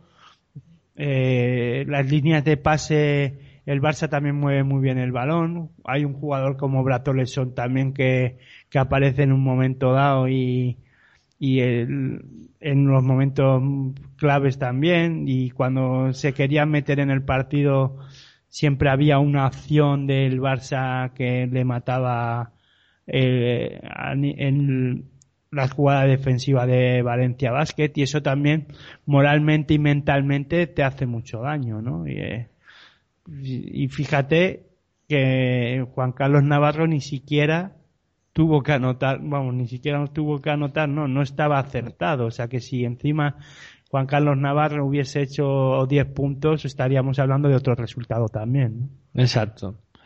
Eh, bueno, yo creo que ha quedado bastante resumido y bastante analizado lo que ha pasado en la Copa del Rey. Eh, decir, apuntar dos cositas nada más. Eh, que el campeón de la minicopa eh, fue el Real Madrid, que siempre hay que decirlo, con un jugador que yo recomiendo no le quitéis ojo de encima, Luka Doncic, que la verdad es que el, tío es una maravilla como juega. Tiene, yo le preguntaba a Hitor, eh, esta gente cuántos añitos tiene, porque él ha sido entrenador y las categorías inferiores las conoce, ¿no? Sabe bien cuántos años tiene un infantil, cuántos años tiene un cadete. Pues eh, Aitor me decía que eso, que con 11 o 12 añitos, este chaval... 12, eh, sí, 11, 12 años tiene que tener ahora mismo. Yo creo que después de verle 12, tendrá 12 años, pero vamos, con 12 años ya machaca, claro. Sí, sí, sí, o sea, un niño de 12 años que te coja el balón y te suba ahí arriba y dice, pues mira, está va a ir para adentro, pero para abajo. O sea, dices, pero ¿cómo es esto? bueno, yo tengo, tengo, que decir que el Madrid ganó el torneo porque no fue la Peña. Porque la Peña que has caído lo ha ganado. O sea, que, si es que se lo, quiero decir que se lo hemos dejado ganar esta vez. Ah, ah La culpa la tienen los mayores. La culpa la tienen los mayores. Claro que sí. Claro, claro. Y apuntar también que la, bueno, en este, en esta minicopa, segundo fue el Fútbol Club Barcelona Rigal y el tercero fue Ase Fastidiantes que le ganó la final de consolación al el y Gran Canaria. Y la Copa Forera de esta edición pues ha sido para el Real Madrid que ganaba la final al Caja Laboral Vasconia. Que eso también, bueno, es un dato. Son cosas que, bueno, son parte de la copa, ¿no? Y hay que, hay que comentarlas al menos. Para que todo el mundo tenga la información. Bueno, chicos, ha sido un programa hoy un poquito más largo de lo habitual, pero creo que merecía la pena hacer un análisis completo de, de lo que ha sido esta Copa del Rey. Juan Enrique, como siempre, un placer tenerte por aquí un gusto que te hayas recuperado y la semana que viene continuamos hablando de baloncesto. pues muchas gracias y la semana que viene hablaremos de la liga que, esto no para. Sí, y bueno, ¿qué decirte? Eh, un placer también hablar contigo de baloncesto, pasar un rato divertido y analizar lo que ha pasado en esta copa. Pues nada, el placer es mío de estar otra vez por aquí, hablar de baloncesto, hablar con Juan Enrique, tener pues diferentes formas de verlo, aunque últimamente coincidimos mucho, pero bueno, nada, espero que la semana que viene hablemos de la liga ACB que sigue hacia adelante, ya pues buscando jugar a los, los playoffs y nada, muy buen baloncesto para todos. Bueno, pues yo también me despido. Antes de nada, pues recordaros eh, los métodos de contacto en el email pasionporbaloncesto.gmail.com en Facebook hay Pasión por el Baloncesto, también en Twitter, arroba Pasión por el Baloncesto y si no habéis podido escuchar el programa en directo, no os preocupéis que eh, estará colgado en iVoox, en nuestra edición también Pasión por el Baloncesto, ahí en iVoox lo podréis encontrar. Nada más, eh, yo como siempre ha sido un placer. Muy bueno. Hasta luego.